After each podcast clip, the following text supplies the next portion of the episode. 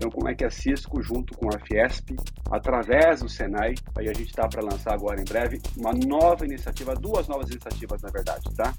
Uma com foco na parte educacional é, e uma outra com foco nesse nosso mercado de telecomunicações, principalmente por conta das novas tecnologias que aqui chegam, né? 5G, por exemplo.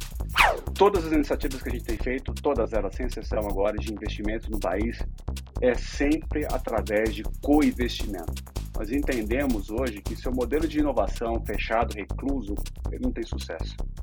O modelo vitorioso é o modelo de co-inovação e é um modelo onde a gente traz a academia, traz a indústria, traz o mercado e traz esse ecossistema rico de startups para coexistir e co-inovar conosco. Nós criamos, em conjunto com o Distrito, um dos maiores hubs de inovação do país, é um movimento que a gente chamou de movimento Cybertech Brasil. E a ideia é justamente democratizar o conhecimento, incentivar o desenvolvimento de soluções nesse ecossistema de, de, de inovação para segurança da informação, segurança cibernética.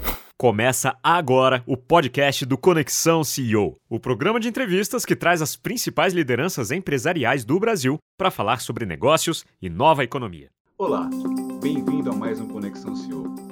Em 28 anos de carreira no mercado de tecnologia, ele tem passagem por empresas como IBM e Oracle. E desde junho de 2021, comanda a operação brasileira de outra gigante do setor. Hoje eu converso com Ricardo Muti, Country Manager da Cisco no Brasil. Ricardo, é um prazer recebê-lo aqui no Conexão CEO. Muito bom ter você no programa. Ô, Moacir, muito obrigado. A gente, eu particularmente agradeço demais a oportunidade e nós aqui da Cisco Agradecemos uh, também estar aqui com vocês, compartilhando um pouquinho da visão nossa, o mundo que se transforma numa velocidade extraordinária. Então, um bom momento para a gente compartilhar, trocar, conversar e bater um papo aqui. Prazer e muito obrigado pela oportunidade. Bom, a gente falou aí 28 anos, quase 28 anos, né? Como a gente estava conversando um pouquinho aqui do, do programa. É, você já acompanha muita coisa, ainda mais você trabalhou em gigantes. Aí trabalhou na Vivo também, né? Eu esqueci de Trabalhei mencionar. na telefone, isso. Naquela época não era telefônica, né? Telefônica, né? telefônica, mas você tem todo esse, esse currículo aí, tanto de, de TIC, vamos dizer, né? Tecnologia da informação e comunicação, e só em grandes operações. Acho que você acompanhou muita coisa. Como é que foi um pouquinho essa trajetória aí até chegar na Cisco, mais um grande nome do setor? Ah, legal, Moacir. Aí eu queria, para falar um pouquinho da minha visão, da minha carreira, da minha história, eu volto ali remoto à minha época de, de colégio ainda, né? Uh, eu sou filho de docente, minha mãe é professora, diretora de escola, hoje é aposentada, né? Por graça de Deus conosco ainda. E minha mãe sempre teve uma visão muito à frente do seu tempo, em vários aspectos. Apesar de a gente morar numa, no bairro do subúrbio de São Paulo, ali no, no Jaçanã, ela sempre bairro foi... Histórico, né? Bairro histórico, né, de São Paulo, né? Eternizado por uh, João Rubinato, né, o nosso Adriano Barbosa. Barbosa. É, ela sempre foi uma pessoa que olhava à frente e dizia: o estudo vai mudar e vai transformar a vida das pessoas. E vocês, meus filhos, né, eu ali, vão ser pessoas transformadas pela educação. Então sempre me incentivou muito nisso. Ao chegar ali no segundo grau, um ponto de uma decisão importante na minha vida, na minha carreira, apoiado por meus pais, sem dúvida nenhuma, foi entrar num curso técnico profissionalizante. Então, uh, eu, morador aqui da, da, da cidade de São Paulo, hoje estou em São Paulo, inclusive, Uh, ingressei na Fundação Paula Souza, né, nas escolas estaduais técnicas, no curso de eletrônica. E aquilo, para mim, abriu minhas portas uh, é, para esse novo mundo de tecnologia. Né? Meu primeiro emprego foi na falida Olivetti, né, italiana, famosa ali, a época pelas máquinas de escrever, máquinas de mas escrever. eu trabalhava numa área de automação bancária, fazendo manutenção e reparo em equipamentos, desde monitores, uh, controladoras de mainframe, né, os grandes computadores de grande porte da IBM, uh, terminais e assim por diante. E ali eu comecei a minha carreira dentro da área de tecnologia. Uh, depois de algum aprendizado ali, eu fui adentrando a, a, novos mundos, a novas searas, e um dia chegou aqui um negócio chamado em 95 internet, né? E ali começou a internet. E eu fascinado por aquela questão, a possibilidade de comunicação, né? A possibilidade de troca, de, de relações entre as pessoas, de troca de informações, me encantei por aquele mundo. E ali, naquela época, né, é, já existia um, um, um, começava a existir ali um recém-inaugurado um gigante chamado Cisco, né? E eu me adentrei ali, fui fazer os treinamentos da Cisco naquela época. Aí, nessa época, já trabalhando ali na editora Abril, ainda pela Olivetti, comecei a me encantar muito por esse mundo. Enfim, e a carreira foi evoluindo, né? Depois de alguns anos, eu uh, tive a oportunidade de trabalhar para o grupo Telefônica, né? Telefônica Sistemas, Telefônica Datas, depois Telefônica Empresas. Tenho amigos que até hoje estão lá, inclusive, trabalhando, prestando seus serviços para o grupo Vivo Telefônica hoje em dia. Me aprofundei um pouco mais na área técnica e ali eu fiz minha primeira jornada para uma área comercial, né? De vender e falar. Por quê? Porque era uma visão de como você levar toda aquela bagagem técnica transformando aquele pitch num pitch de discurso de vendas, mas agregando valor, gerando valor para o teu cliente, para aquela pessoa que estava do outro lado. E aquilo me encantou. Me encantou eu acho que eu, era, eu fazia bem esse trabalho, esse papel, e meus gestores à época enxergaram isso e me deram essa oportunidade, e dali eu fui fui traçando e galgando minha área, minha, minha, meu desenvolvimento dentro da área comercial, na área de venda, na área de soluções. E assim foi. Depois eu tive a oportunidade de passar pela IBM, fiquei por lá na IBM quase 10 anos, um aprofundamento muito forte dentro da área de TI, né? um pouco menos de telecomunicações, mais na área de TI. É, trabalhei muito forte dentro da área de software da, da, da companhia. Né?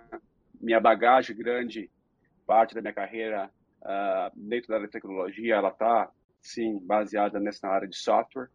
Aí depois assumindo algumas lideranças dentro da IBM, depois convidado a assumir uh, uma, uma posição de, de diretoria uh, na, na Oracle, com foco ali nos clientes do setor público, até chegar a 2017 eu recebi o convite aqui do então presidente da Cisco do Brasil, Laércio Albuquerque, para liderar a área de setor público da Cisco.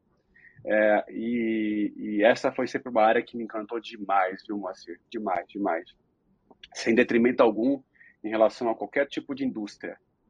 Mas como é gostoso, como é gratificante quando você vê seus projetos, as discussões, uh, as elaborações, as conversas, uh, as trocas e aí a concretização de projetos dentro da área do setor público. Porque é, é, é a materialização, de fato, em algo que vai gerar ou deve gerar um benefício a nós, a nossa gente, a nossa população, a nossa comunidade. Então, sempre me encantou muito essa área de setor público. Não obstante a questão também de que setor público no Brasil, em especial, é, eu diria, o grande é, birô de formação de grandes profissionais, porque ali você tem várias indústrias, né? você tem saúde, 85% da saúde pública, uh, saúde do país está na base pública. 85% das crianças desse país se forma na base de educação pública. Você tem indústrias, laboratórios né, de fabricação, uh, farmacos, por exemplo, Biomanguinhos, Farmanguinhos, Hemobras, Butantan, são indústrias todas sob gestão pública. Né?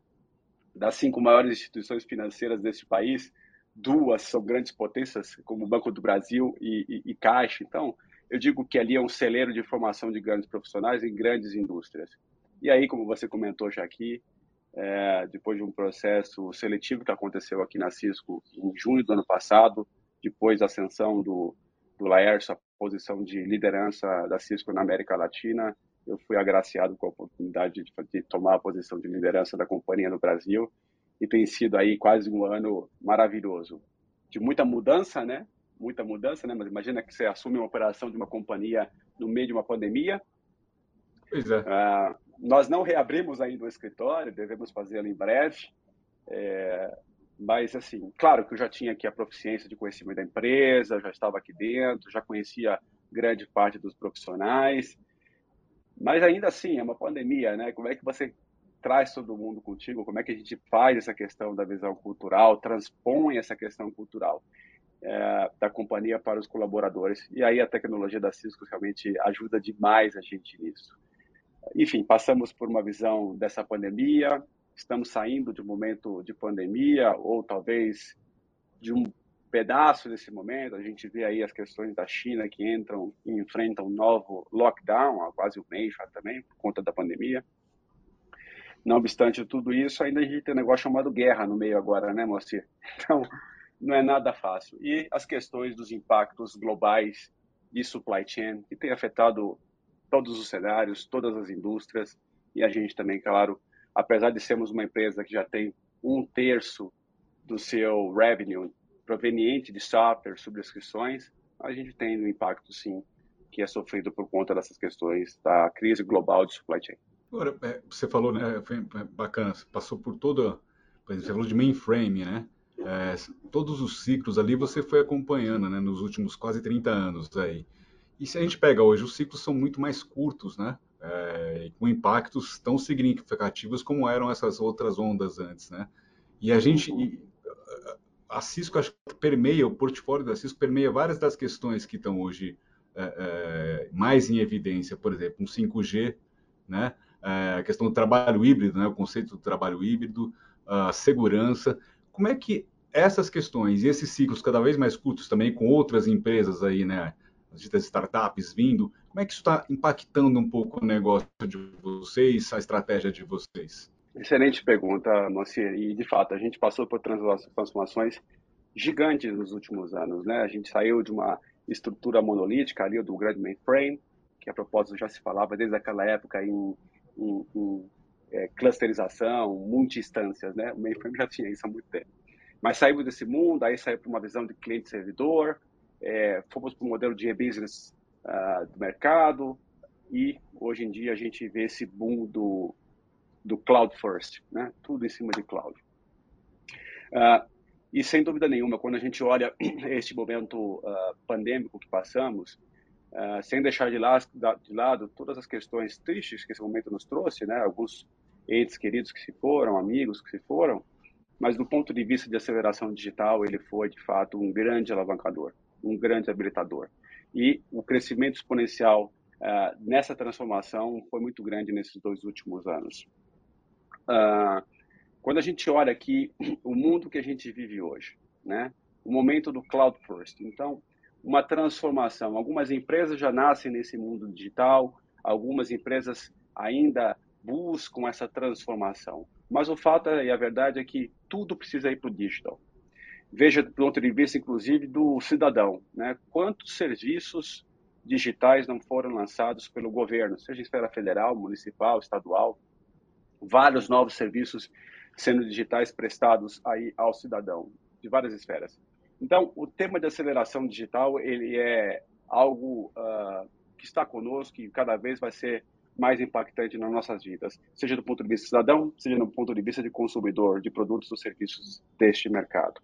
E quando a gente olha esse cenário, assim, uh, algumas questões foram também uh, extrapoladas. Você comentou aqui sobre uma delas, é segurança da informação. Né? Antes você trabalhava dentro de uma visão, as empresas trabalhavam numa visão onde seu asset seus dispositivos, suas informações estavam atrás dos seus firewalls, dentro dos seus data centers. E da noite para o dia foi necessário que aquilo fosse extrapolado através de uma nuvem, seja ela pública, seja ela privada. Mas abriu-se portas e janelas. E quando você o faz, automaticamente você se expõe. Então, é, de fato, a gente tem observado alguns movimentos em relação a essa parte de transformação digital e aceleração da transformação digital, das quais eu cito principalmente uma renovação muito grande uh, das informações relacionadas à infraestrutura. Pois veja, Moacir, não adianta você disponibilizar uma nova solução, produto, serviço na cloud, se você não tem como chegar a ela. Por isso que o tema de transformação da infraestrutura suportando essa, essa visão de crescimento, ela é algo é, estrondosa, estrondosa. Aqui na Cisco a gente tem sentido, inclusive, um impacto de crescimento é, substancial. Só para te dar os números que eu tenho aqui para você, você entender. No período encerrado aí do Q2, que foi em janeiro, a gente ainda não tem o resultado de Q3 que encerrou agora, mas em janeiro de, é, de 2022, final do nosso segundo trimestre, é, nós tivemos um crescimento, um crescimento na receita global de 6% da Cisco, são 12,7 bilhões de dólares, Cisco global. Quando a gente olha especificamente para o segmento de que a gente chama de internet do futuro, ou seja, a infraestrutura que suportará essa grande demanda crescente de aplicações uh, rodando na internet, que certamente serão ainda mais potencializadas pelo 5G. Só nesse segmento, nós tivemos um aumento, Moacir, de 42% das nossas receitas. São 1,3 bilhões de dólares só nesse segmento que compreende para nós redes óticas, uh, a toda a infraestrutura de backbone, transporte para suportar essa carga do 5G e outros produtos ligados a essa parte de transporte. Então, a base da infraestrutura ela é essencial. Outra demanda crescente para nós é, como eu já comentei, a parte de cibersegurança. Eu não preciso falar, é notoriamente publicado por todas as, as mídias, uh, experiências de ataques no mundo inteiro. Aqui no Brasil, inclusive, a gente vê experiências com utilities, outros clientes, aí, seja de vários setores, varejo ou uh, digital, sofrendo aí ataques, principalmente de ransomware. Então, realmente a demanda dos clientes hoje tem sido muito grande uh, para ofertar ou consumir soluções de segurança.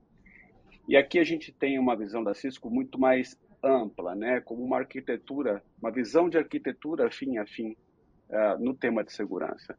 Então, a gente diz o seguinte: não há que se pensar somente ó, em, segurança, em, em segurança perimetral ou aquelas questões, ah, tem a firewall, tem uma solução de detecção de intrusão. Não, a solução de segurança, primeiro que ela tem que ser pensada na concepção de uma nova de um novo produto, um novo serviço.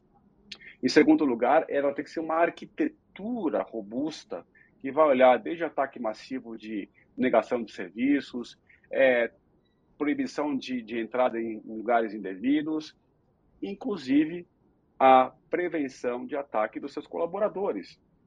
Hoje, com esse mundo híbrido, e a gente vai falar um pouquinho sobre isso daqui a pouquinho, o seu colaborador, o seu parceiro de negócio, o seu cliente, ele está em qualquer lugar.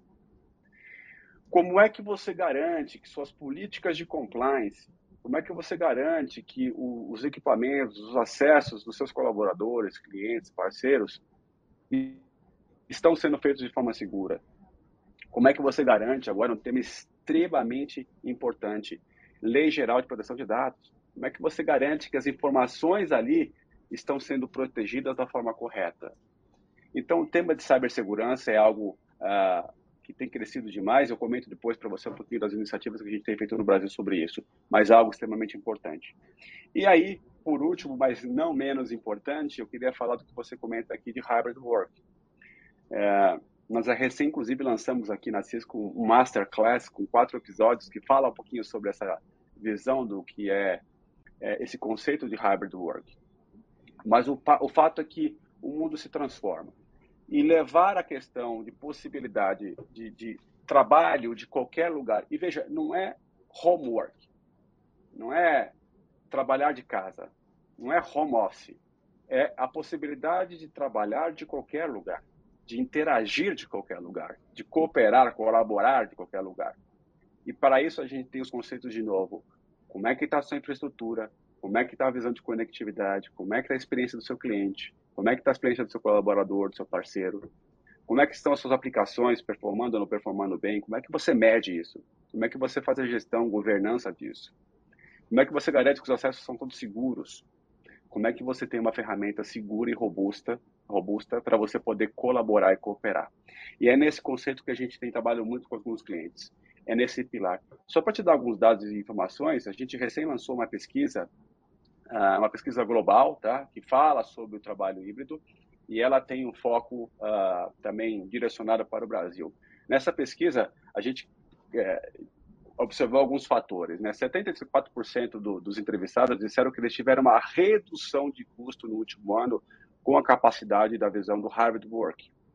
É, 71% das pessoas é, colocam a visão de um impacto positivo na sua saúde e no seu bem-estar em relação ao trabalho híbrido. Eu, por exemplo, sou, sou, sou um dos caras que foi beneficiado com isso, né? Perdi quase 20 quilos da pandemia, me cuidando melhor, me alimentando melhor, cuidando da minha saúde um pouco melhor. 84% das pessoas é, disseram que melhoraram as suas relações interpessoais, principalmente as familiares. 86% das pessoas disseram que o trabalho híbrido as deixa mais felizes e motivadas. E 68% das pessoas disseram que o trabalho híbrido trouxe para elas uma melhoria mental e uma redução do estresse. Hoje a gente vê uma questão de um movimento muito engraçado, sabe? Primeiro, a possibilidade de contratar uma pessoa, um profissional, um talento de qualquer lugar, e onde ele estiver. Em segundo lugar, Moacir, algo muito interessante que tem ocorrido, eu tenho conversado com alguns CIOs por aí, e eles me dizem, Multi, é impressionante. A gente segue alguns candidatos, entrevista, vai para a seleção final, e no final da seleção, nós tomamos algumas vezes a negativa.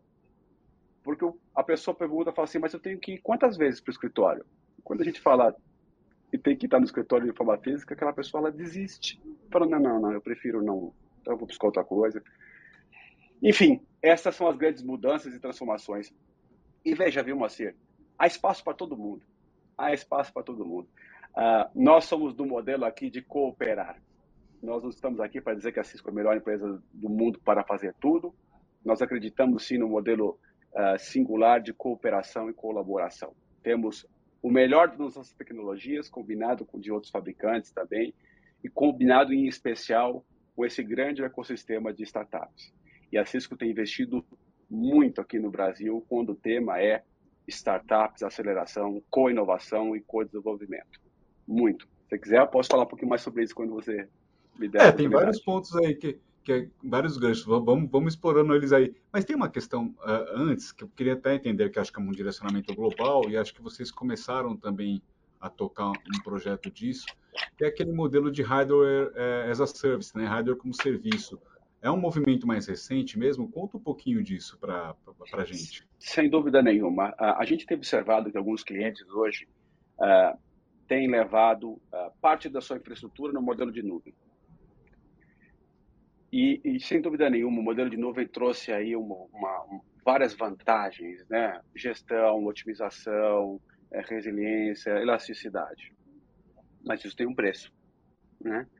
É, então, o que a gente tem observado de algum movi alguns movimentos de alguns clientes é, claro que há um movimento de nuvem forte ainda, mas alguns olham assim, olha, tem serviços que eu prefiro manter aqui dentro, uh, dentro do meu espaço, uh, dentro dos meus data centers, porque por custo, por gestão, eu acredito que seja o melhor. Mas é o, o híbrido conceito, também, né, Ricardo?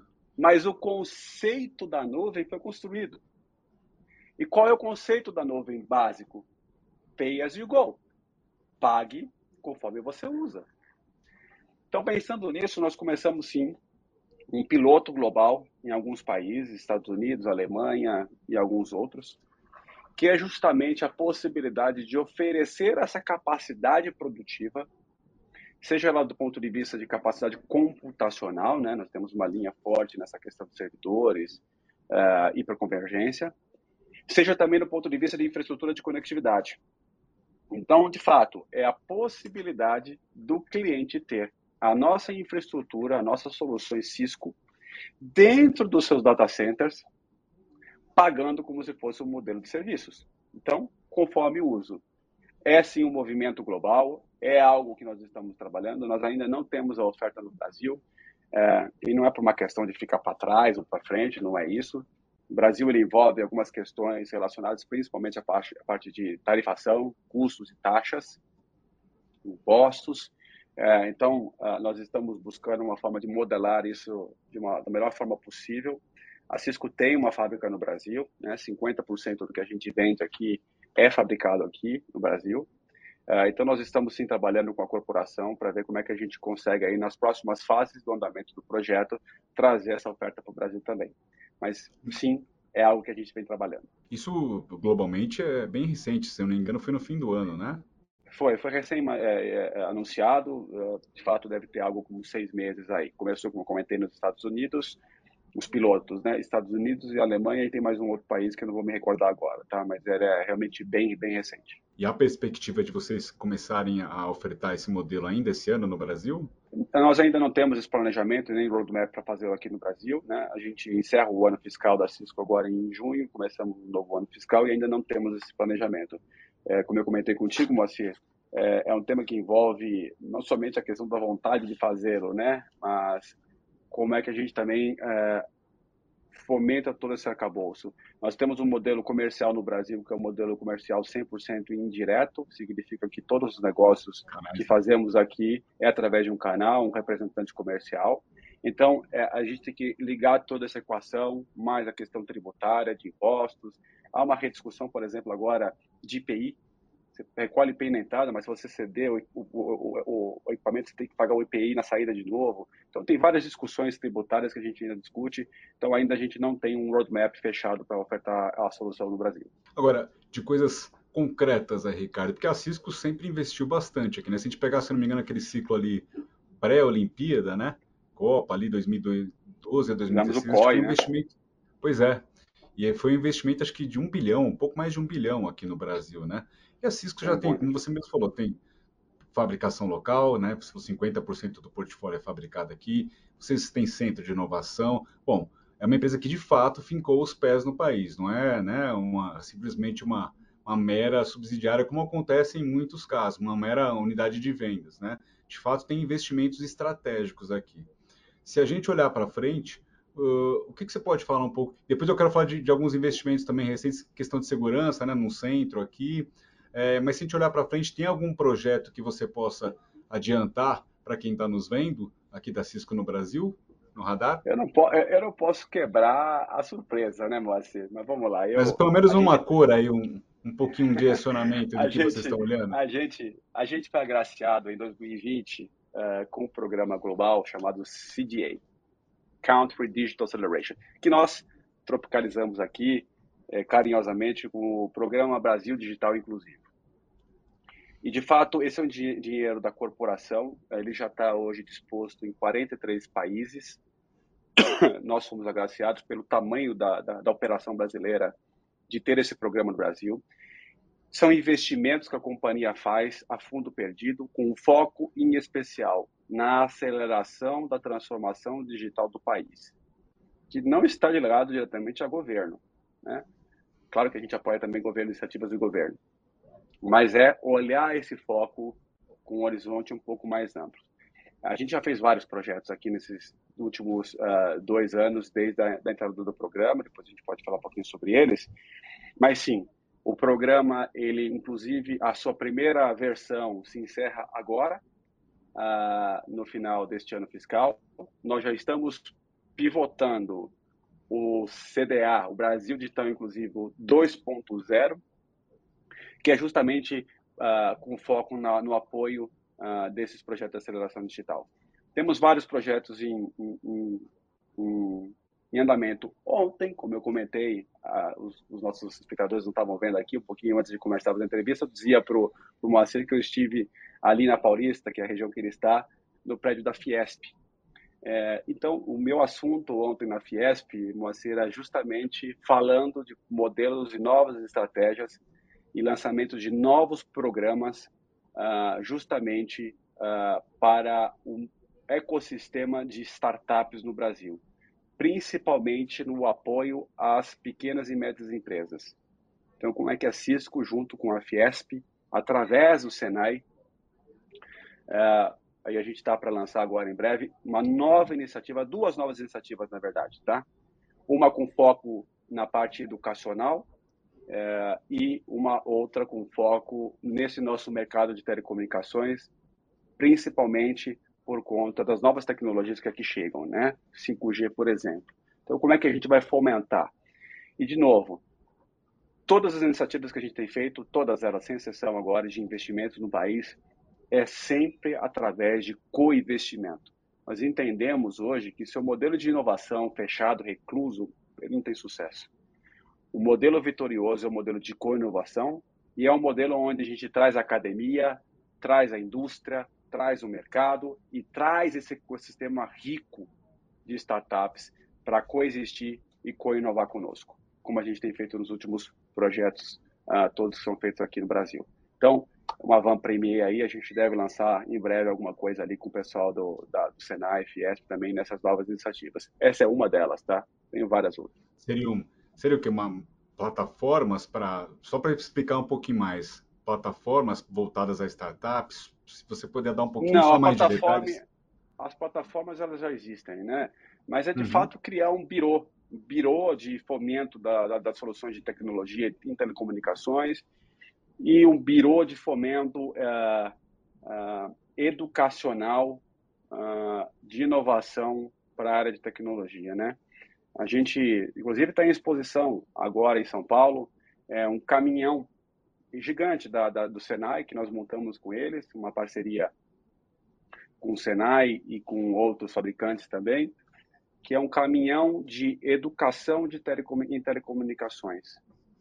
É uma unidade móvel com várias soluções de telecomunicações, falando de 5G, falando de Wi-Fi 6E, falando de colaboração, com todas as soluções embarcadas ali, que vai rodar o estado de São Paulo, levando essa escola de telecomunicações e conectividade. Isso que ele chama de escola de conectividade para todo o estado. Então, nosso projeto é ir além disso, né? criar uns centros e birôs é, para fomento disso, tanto de laboratórios abertos uh, para co-inovação em telecomunicações, como também as questões de educação. Isso na questão da, do Senai e da Fiesp, que você falou, né? Os próximos Exatamente. passos aí dessa, dessa parceria, tá? Que é o 2.0 ali que você citou, né? O segundo ciclo, né? O 2.0, né? esse projeto é parte... É um dos, né? É um deles, são, são vários outros, tá. né? Só para você ter noção, a gente tem 27 projetos rodando em cima do programa Brasil Digital Inclusivo. Me conta desses 27, né, que já estão rodando, tem algum mais recente, até que você não tenha falado tanto, até para a gente tem... divulgar um eu pouco acho... que você possa falar? Não, legal. A gente tem falado muito de cibersegurança. O tema de cibersegurança é algo muito bacana que tem crescido aí. Bacana por um lado, né? Ruim pelo outro, porque geralmente quando a gente fala do tema é porque está sendo atacado, né? Mas pensando nisso, a gente olhou e, e buscamos dentro do mercado brasileiro fontes de fato que tenham informações robustas é, sobre o tema de cibersegurança, mas com foco no Brasil. Quando a gente olha assim, olha, índices de ataques, o que, que aconteceu, geralmente são informações globais. A gente sentia falta de ter algo aqui. E aí, por conta disso, nós criamos, em conjunto com o Distrito, um dos maiores hubs de inovação do país, é, um movimento que a gente chamou de Movimento Cybertech Brasil. E a ideia é justamente democratizar o conhecimento, incentivar o desenvolvimento de soluções nesse ecossistema de, de, de inovação para segurança da informação, segurança cibernética. Então, uh, o distrito, junto com a Cisco, vão gerar relatórios uh, periódicos sobre incidentes, visões, como é que está o mercado de cibersegurança no Brasil. Além disso, a gente também lançou o primeiro centro de inovação uh, experiência e debate sobre cibersegurança no país, junto com o distrito, dentro do distrito, que a gente chamou de Cisco Secure Cyber Hub. Então, todo um fomento de investimento que a gente fez ali, junto com o distrito, para divulgar, melhorar, abrir, criar um, uma pauta e um, um, um, espaço de discussão sobre o tema, com foco em inovação, com foco em segurança cibernética. Então, esse é um dos grandes movimentos que a gente fez aqui. Outro movimento interessantíssimo que a gente já fazia antes, uh, só estamos agora crescendo, é com o próprio Senai, a gente criou um Open Lab em São Caetano do Sul uh, para uh, fomento de tecnologia de informação com internet das coisas, IoT, com foco em cyber para a indústria. Um laboratório que foi criado em São Caetano do Sul, maravilhoso, maravilhoso. Laboratório aberto para as empresas que queiram visitar, conhecer. É, e qual era o foco lá?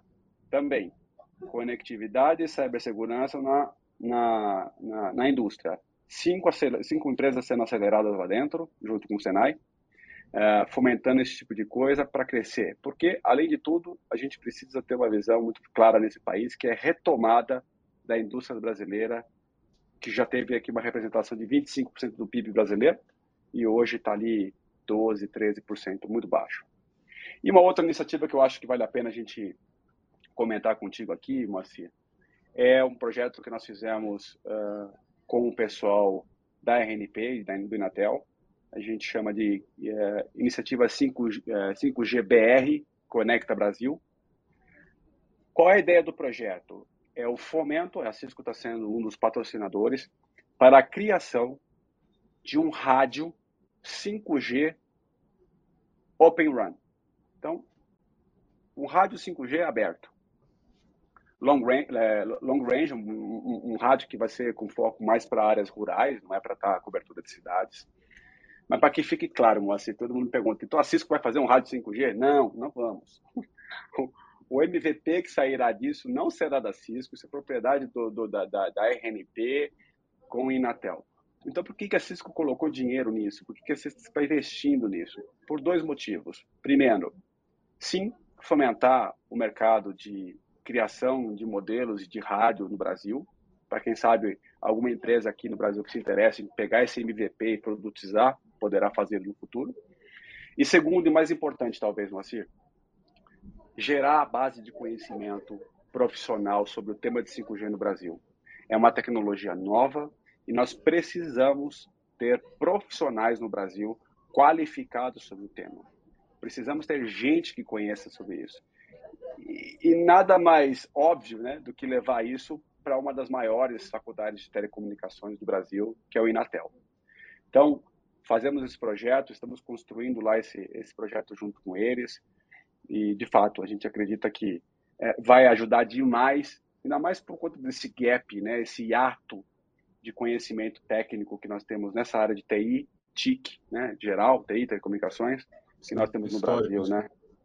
É, o Brascom acabou de lançar um relatório, são mais de 800 mil vagas hoje dispostas no Brasil nessa área. É, o déficit só cresce, né? Ainda mais com a velocidade só que estão acontecendo. Já era, já era um déficit, um gap histórico do Brasil. E com tudo que aconteceu, acho que isso está se ampliando mais, né? E, e digo mais, assim, um país que a gente tem aí 11 milhões de desempregados, tudo bem, não com o problema dos 11 milhões, mas espera aí, você tem quase um milhão ali que você poderia resolver, né?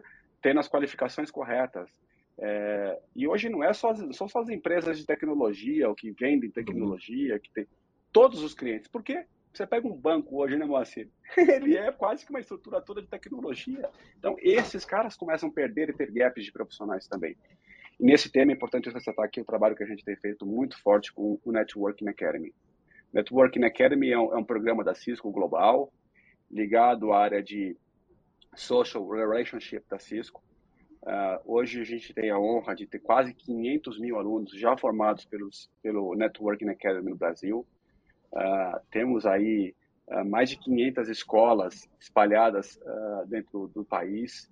São eu tenho aqui, são 890 instrutores em todo o país hoje. Inclusive, estamos lançando agora, até com o apoio do CDA, né, do Brasil Digital Inclusivo, o programa Cyber Educação, justamente tem a ideia de transformar e levar educação em cyber para os alunos. Então, uh, esses são alguns projetos que a gente tem feito aí com, com o programa e tá, tem desenvolvido uh, Brasil afora. Queria que você falasse um pouquinho mais desse do, do, do Cyber Hub ali com o distrito. É, queria entender um pouquinho melhor. É, vocês vão incubar, por exemplo, startups de segurança? A ideia pode evoluir uh, para desenvolvimento ali, eventualmente, de aplicações que possam ser usadas ou não pela Cisco? Pode haver investimentos da Cisco em startups do distrito? Como é que vai funcionar? Como é que tá, vai funcionar? E desde quando esse, esse Cyber Hub já está em operação também? Ah, perfeito. A gente está em operação com o Cyber Hub há mais ou menos seis meses alguns pontos importantes, né? É, o Cyber Hub, na sua essência, ele está lá para, em primeiro, democratizar o conhecimento. Então, levar o conhecimento de uh, cyber uh, segurança de uma forma um pouco mais ampla. Segundo ponto, é ser um birô de discussão do tema. Né? Terceiro ponto, nós temos ali dentro a possibilidade das startups entrarem, chegarem. E quando eu falo ali dentro, tem um espaço físico de fato, Moacir? É um lugar bacana, você tem uma experiência imersiva dentro do, do Cyber Hub, que está dentro do, do, distrito, tá? É um andar do distrito. Uma visão imersiva, desde uma possibilidade de sentimento de ataque, depois você passa para uma sala vermelha, depois você fala para uma outra sala que tem uma visão de como trata aquilo ali, e uma visão depois futura de como é que você faz a prevenção uh, para não acontecer mais. Então ele tem toda essa parte de experiência, mas, mas ele também tem a possibilidade de que uh, uh, seja conectado, acessado de forma remota. Afinal de contas, nós estamos no modelo híbrido.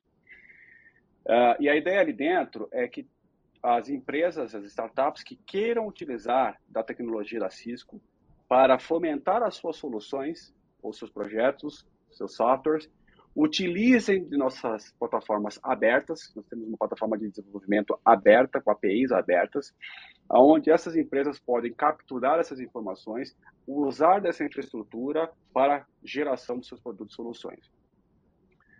Veja, a gente não está colocando funding, né? Porque quando você fala em incubar uma, uma startup, logo se pensa assim, ah, você vai botar dinheiro em cima da startup e, ou daquela empresa para ajudá-la a crescer, ajudá-la a desenvolver, para contratar mais gente.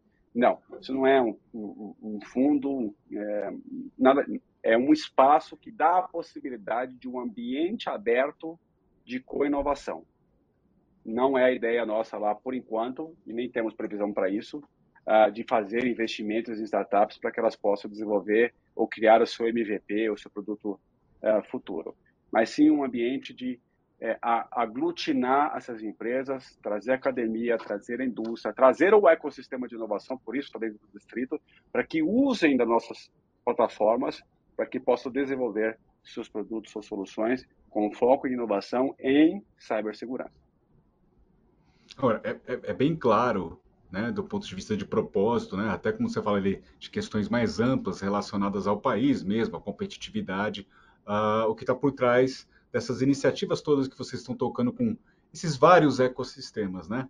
Agora, do ponto de vista de negócios, afinal, de fato, a Cisco é uma empresa, né? ela precisa gerar lucro, precisa gerar receita, ela tem capital aberto, tem investidores. Do ponto de vista de negócios, como é que todas essas iniciativas que vocês estão tocando, de co-inovação, como é que isso se reflete para a Cisco no Brasil?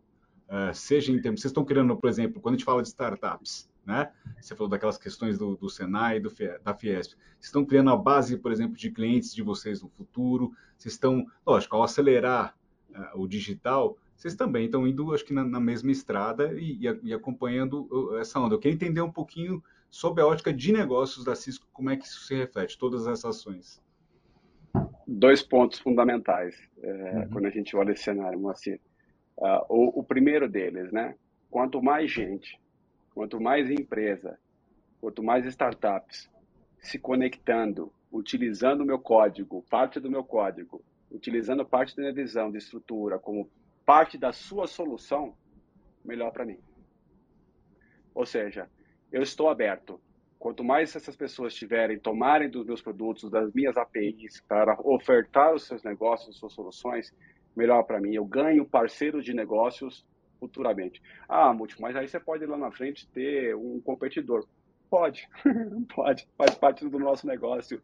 Mas a gente prefere pecar no, é, de deixar isso aberto para que consumam dos nossos produtos e serviços, porque hoje o, o resultado que a gente tem observado é muito de que a gente tem ganhado muito mais, né, com oferta de soluções desses, desses, dessas startups, dessas empresas no mercado, olhando e dizendo, olha, eu já estou 100% preparado e utilizo parte da plataforma da Cisco para ofertar meu produto meu serviço. Em primeiro lugar é isso. Segundo lugar, Moacir, é a mão inversa. E aqui é o maior anseio dessas startups. E é onde talvez eles enxergam a gente como o maior aliado, que é justamente a penetração no mercado enterprise. É impressionante, Moacir. O que, que a gente tem visto aqui? Eles nos colocam e nos pedem, dá muito resultado isso, né? Eles estando conosco ali é uma oportunidade, como a gente já tem, eu não posso abrir aí porque é uma coisa que nós estamos trabalhando, mas a gente está com uma empresa, por exemplo, que está é, trabalhando conosco em, melhor, em desenvolvimento de uma solução acoplada a, nossa plataforma para gerar valor agregado a ela o que está acontecendo hoje? A gente está levando essa empresa em vários clientes nossos, demonstrando o valor agregado do que a nossa plataforma vê e entrega, junto com a composição de software dessa startup. E digo para você, o conjunto da ópera é que encanta o cliente. Talvez eu somente com a minha plataforma aqui não chegaria na visão de dificuldade ou necessidade raiz daquele cliente. Na hora que eu comprei esse cara, bum, a magia foi feita. Então, para as startups, essa relação que nós temos com o mercado B2B, nós temos milhares de clientes, né, Moacir? Desde pequenas empresas, médias a gigantes, né? Nós temos aqui Uh, todo o mercado financeiro brasileiro roda Cisco, né? Uh, todas a, a, retail brasileiro roda Cisco. Então, uh, todas as soluções, não é só conectividade, não, são várias. Então, eles tomam proveito dessa nossa relação, a relação que o nosso ecossistema de canais tem, para também levar a sua oferta, seus produtos. Inclusive, ao ponto de alguns clientes que nós temos levado, alguns desses pequenas startups, é, abrirem as portas para que eles possam uh, testar essa solução e alguns, inclusive, assim, me usem. Me usem como laboratório de teste da sua solução que você está desenvolvendo em, em, conjunto com a Cisco. É uma mão de, é, é uma via de, de, mão dupla, uma troca muito bacana e muito interessante. Então são esses os dois grandes viés que nós vemos aqui como fundamentais com esses investimentos no Brasil. Agora, o que dá para entender é que isso tem, a parte de, de que a gente falou de, de, recursos, de valores, tem um grande peso estratégico para vocês, todas essas iniciativas, né? Não, sem dúvida nenhuma, né, Moacir? Como eu comentei, levar a transformação digital e sermos nós, hoje, uh, uma das grandes empresas que tem alavancado isso no país, realmente tem trazido resultados espetaculares, né? Os crescimentos, como eu comentei, globais, são estrondosos e aqui no Brasil também a gente é, tem trabalhado e tem, tem caminhado com resultados uh, uh, muito, muito, muito representativos. Parte desses resultados justamente por conta desses investimentos que a gente tem feito também. Na hora que você começa a criar esse modelo, você gera uh, estudos de caso, usos de caso. E aí, na hora que você tem esses casos práticos dispostos no país, que era uma dificuldade antes do programa, né? Porque você tem, ah, tem tecnologia, funciona, mas está funcionando onde? Está nos Estados Unidos. Mas está tá lá na Europa. Na hora que você consegue materializar as coisas e os estudos de caso no Brasil, fica muito mais fácil de você levar esse tipo de conceito para os clientes e replicar isso. Então, esses investimentos aqui que a gente tem feito, sim, uh, tem uma questão de branding, tem muito projeto social. A gente fez agora, por exemplo, trabalho com o pessoal da, da IT Media, uh, com o tema de dislexia né? Uh, e como que a gente pode aqui na área de tecnologia ajudar também essa questão importante. Tem muita coisa na área de ESG também sendo trabalhada e construída, que fortalece o nosso branding. Uh, mas, acima de tudo, os estudos de caso que estão sendo criados com o programa, é, eles são magníficos, magníficos. A gente está agora, por exemplo, fazendo um trabalho com o pessoal de, de, de, de clínicas de São Paulo, lá com o professor uh, Marcos Bego, e toda, toda a equipe ali do hospital, uh, dentro do Inova HC, para tratamento de crônicos. Então, quer dizer, veja, estamos montando um estudo de caso para tratamento das pessoas que oneram 85% do sistema de saúde do país, privado ou público, tanto faz. Oneram no bom sentido, né? Porque é o consumo deles quando vão para UTI. Esse estudo de caso, Moacir, ele é riquíssimo para que a gente a gente está fazendo agora com transplante de medula óssea, transplantados de medula óssea. Mas depois a gente vai poder replicar esse modelo para tudo quanto é lado. E claro, né, isso gera receita no futuro, né? Com Cisco ou sem Cisco, viu, Macia? Às vezes a gente não, também não tem essa prepotência, não. O nosso negócio é gerar modelos de negócio, casos de uso, para que a gente possa replicar. O que é especificamente esse projeto? Você pode dar um pouquinho mais de detalhe esse hospital esse, das clínicas? Esse, esse projeto é um projeto onde a gente tem duas vertentes. Uma vertente é justamente trabalhar uh, com o pessoal do NodoHC no tratamento de crônicos, uh, porque os, crônico, é, é crônico renal, cardiopata, transplantados, uh, que são aqueles pacientes um pouco mais sensíveis que quando vão a um hospital, eles geralmente entram numa UTI. Então, aquele paciente é tratado, sai da UTI e volta para casa. Mas aí, como é que você.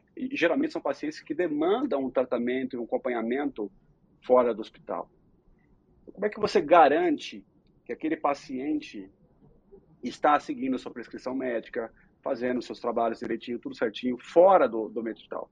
Então, o projeto tem a visão e a finalidade de uma gestão deste paciente em qualquer lugar que ele esteja é levar o conceito do anywhere para dentro de uma gestão de um crônico. Para quê? Para aquele cara não tenha que voltar para um processo de, de internação, porque quando ele volta para a internação, ele vai diretamente para uma unidade de, de, terapia intensiva que é caríssima, é caríssima. Então, ele vale essa vertente. Como é que a gente faz uma gestão de crônico à distância, à distância, capturando informações dele, capturando, por exemplo, se ele está com um nível de insulina bom ou não, é, dá o alerta, seja para o paciente ou seja para o cuidador do paciente, para que ele tome as ações, para que aquele paciente não retorne lá. Esse é um ponto. E o outro vertente que a gente tem feito também com, com, com eles lá é a, a telecirurgia. Né? Telecirurgia é algo uh, crescente globalmente, né? começa a acontecer. Agora, com as novas tecnologias, principalmente de Wi-Fi 6E, que é o novo Wi-Fi, é, e o 5G, certamente isso vai ser extrapolado. Então, a possibilidade de um médico especialista numa grande capital é, de um estado, por exemplo, como de São Paulo, que é birô, né, referência é, na América Latina, na verdade, em medicina, poder operar um paciente que está, por exemplo, no norte do país, no outro bom hospital também, que teria o aparato tecnológico para fazê-lo, mas que não tem ali o especialista. Então, como é que você garante e consegue fazer esse tipo de cirurgia remota com a tecnologia que a gente tem atualmente, em especial a Wi-Fi 6E, e aí depois também a questão do 5G, que pode colaborar e cooperar com isso, mas o 5G está muito mais para finalidades outdoor do que indoor. Indoor, a finalidade maior é do, do, do 6E. E veja, né, Moacir, cirurgia não é algo simples, né? E você tem que ter uma latência extremamente baixa, né? É, porque é uma operação em tempo real acontecendo ali. Sim. Então, são os dois projetos que a gente está trabalhando lá com eles. É, tem caminhado bem, estão evoluindo bem. É, em breve a gente deve ter alguns resultados demonstrados aí para a mídia. E aí, em termos de tecnologia Cisco, a gente está falando tanto de hardware como de software nesses projetos, é isso? Ha hardware e software. Todas as soluções nossas de conectividade. Uh, aqui tem, você tem infraestrutura de conectividade, você tem toda a parte de uh, gestão de segurança. Imagina, né? Não pode, quando você olha, por exemplo, paciente, dados médicos são mais sigilosos, ainda, né? é mais sigilosos do que dado financeiro. Então, você não pode vazar as informações daquela pessoa, né? Uh, e também a conectividade tem que estar segura. Imagina se tem uma invasão ali naqueles sistemas, né? Porque não é só o médico ali, né? Tem todo o, o arcabouço de equipamentos que estão conectados também e dando as informações em tempo real. Né? Uh, e toda a parte de colaboração, né, Moacir? Então, as tecnologias de colaboração, visão de realidade aumentada, uh, a gente deve lançar em breve uma, uma questão que a gente vai chamar de Cisco Hologram. Então, holograma dentro da plataforma WebEx, Cisco WebEx Hologram. Isso não está anunciado ainda, só tem algumas pequenas chamadas, a gente deve anunciar possivelmente no Cisco Live, que vai acontecer em junho. Isso vai estar ah, disponível para o é... Brasil também?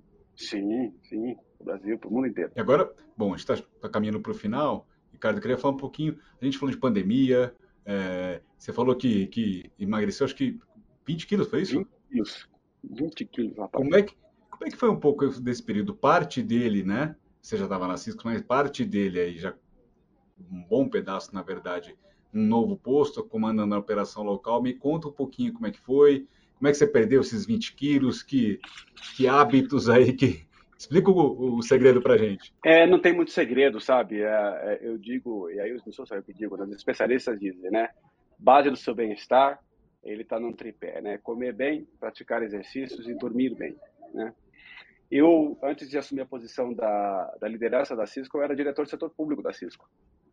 E eu confesso a você, Macir, eu viajava demais. Eu passava, eu brinco com a turma aqui, que eu dormia de três a quatro camas diferentes durante uma semana. Então, eu saía, eu morava em Brasília na época, eu saía de Brasília na segunda-feira e retornava na sexta, algumas vezes, inclusive, no sábado. A semana inteira viajando. Uh, e por mais que você tente se cuidar, é, seus hábitos ficam totalmente bagunçados, né? Porque você dorme em camas diferentes, você almoça e não tem uma rotina ali de almoço, jantar. Tem uma rotina, é. é. Você perde um pouco disso. E, e, de fato, quando começou a pandemia, né? A gente aqui da Cisco já tinha o conceito do trabalho remoto. A gente já tinha isso, não foi a pandemia que trouxe isso para nós aqui da Cisco, já era comum isso, né? Uh, para algumas empresas, não. Mas o que a gente viveu aqui, na verdade, no início da pandemia, eu não digo que é trabalho remoto, né? Eu digo que era um trabalho emergencial, né, Moacir? Porque de uma hora para outra seus filhos ficaram dentro de casa, é, você já não tinha mais seus colaboradores que apoiavam, ajudavam você no cotidiano é, da, da, da, sua casa. Então tudo ficou meio, meio conturbado ali naquela história, né? Depois, com a amenização das coisas, as coisas começaram a voltar ao normal. É engraçado essa situação que eu falo aqui. Aqui em casa, eu não, quem cozinha sou eu, né? É, a, eu não, a, a, minha senhora não, não cozinha, ou não cozinhava. Agora ela aprendeu. Com a pandemia, ela aprendeu um pouco, né? E é até engraçado essa passagem. Uma vez eu estava numa... Estava aqui, precisava fazer uma reunião, e a Adriana, a nossa executiva aqui de, de relações uh, públicas precisava falar comigo. Eu falei, olha, tudo bem, você pode falar comigo, mas eu estou cozinhando agora. Como assim, mulher? Estou é, cozinhando, estou fazendo um almoço hoje. E eu estava lá cozinhando, fazendo almoço, inclusive foi matéria depois de uma, de uma entrevista. A gente se reinventou. É, mas eu mudei meus hábitos, sabe, Moacir? Eu comecei a trabalhar um pouco mais as questões de alimentação, a comer de forma um pouco mais regrada, é, a dormir melhor, porque eu não tinha que ficar pulando de lugar em lugar, é, e praticar exercícios, né? E, e, somado a isso, uma das coisas que eu, que eu, que eu, que eu realmente me empenhei demais, né? Não somente cuidar da tua saúde física, mas da tua saúde mental e da tua saúde é, espiritual. Ainda mais nesse momento, né? É, se para mim a pandemia teve é, essas coisas interessantes, nós tivemos inclusive colaboradores que moravam sozinhos e que a empresa, o escritório, era um lugar não somente de trabalho, mas de socialização. E da noite para o dia eles perderam aquilo. É, então, para que você possa trabalhar com a tua equipe, trabalhar bem, levar essa visão, ter esse tipo de empatia com o teu colaborador, você precisa estar bem, você precisa se cuidar. Então, uma coisa que eu coloquei na minha cabeça foi justamente isso, né? Como é que eu ia me alimentar melhor, como é que eu ia praticar exercícios, não que eu goste, tá? Pessoal, meu, eu tenho personal eu faço por, por Webex, tá? Eu sou, meu, meu personal eu faço em casa, por Webex, três vezes por semana, é, meus exercícios. E ele tá me pergunta assim, fala assim, um motivo, você não gosta? Não, não gosto. Mas qual é a melhor parte que você vê dos exercícios? A hora que acaba. A hora que acaba eu fico feliz da vida, né? Ele falou, pô, você vai desistir? Eu falei, não, não vou.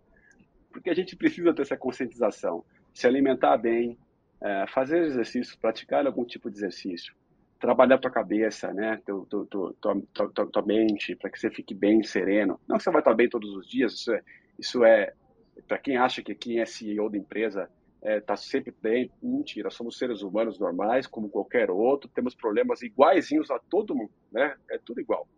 Temos nossos dias bons, os nossos dias não tão bons, mas acima de tudo, manter a cabeça sã e trabalhar um pouco o teu espiritual. Eu acho, no meu caso, importantíssimo. Isso me, me reforça e, e me dá forças todos os dias. Então, foi isso, Moacir. É, a, a, a, disciplina, mais do que a vontade, ganha nessa situação e, e traz seus benefícios. Eu estou muito melhor hoje, 20 quilos a menos, percentual de gordura no corpo sobre baixo. Não que eu fique me aplicando para tudo isso, eu não sou desse tipo de, de malhador, tal, neurótico, nada disso mas algo passa a ser natural quando você começa a colocar as coisas mais no eixo. Isso é importantíssimo, principalmente para os líderes. Quem é líder de pessoas, se cuide primeiro. Primeira coisa que você tem que fazer, se cuidar primeiro, para que depois você possa cuidar do teu colaborador, do teu companheiro, do teu colega, do teu, do teu vizinho. Então a gente pode dizer que tanto tanto você como a Cisco estão em ótima forma, estão agora? Graças a Deus, sim, em ótima forma, crescendo demais, avante, é, ajudando, colaborando de forma humilde os nossos é, clientes, nossos amigos, colaboradores, parceiros e, e crescendo, crescendo e crescendo de forma sustentável, que é o mais importante. Não, bacana. Obrigado mais uma vez aí pela conversa, viu, Ricardo? Moacir, que eu agradeço a oportunidade aqui, é um prazer. Em nome da Cisco do Brasil, eu quero, é, de fato, deixar aqui o nosso respeito, carinho e admiração por esse programa aqui.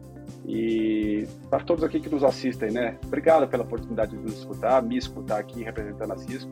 E contem conosco, sempre contem conosco da Cisco aqui para poder apoiá-los nessa jornada de transformação digital. Legal, legal. E obrigado a você que nos acompanhou. Esse foi o Conexão CEO. Assine o nosso podcast, se inscreva no nosso canal no YouTube, Neofeed Brasil, e na nossa newsletter no site www.neofeed.com.br para receber notícias em seu e-mail.